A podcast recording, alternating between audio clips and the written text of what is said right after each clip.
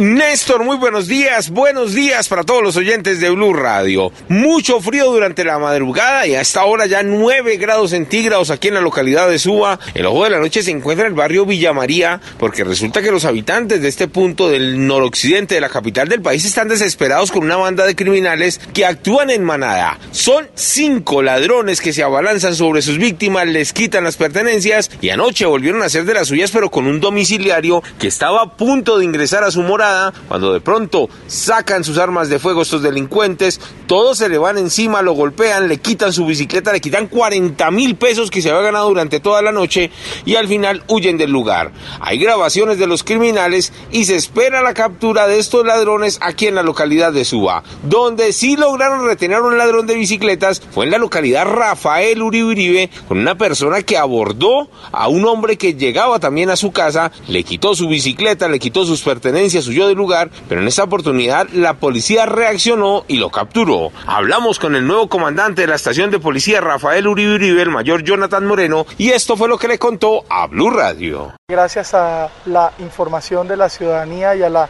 efectiva reacción del cuadrante, se logró la captura de un sujeto que minutos antes había despojado de su celular y de su bicicleta empleando un arma de fuego a un ciudadano. Y por último, hablemos del accidente que ocurrió esta madrugada. Un infractor al parecer en estado de embriaguez, según la policía, estaba haciendo competencias ilegales con otro vehículo, pierde el control de su carro por la avenida Ciudad de Cali con 69, se estrella contra el separador, huye del lugar, la policía lo retiene metros más hacia el sur. Y ahora el carro está en los patios y el hombre tiene que pagar no solo la infracción por estar conduciendo al parecer borracho, sino también la infracción por estar por fuera de su casa en pleno toque de queda. Eduard Porras, Blue Radio.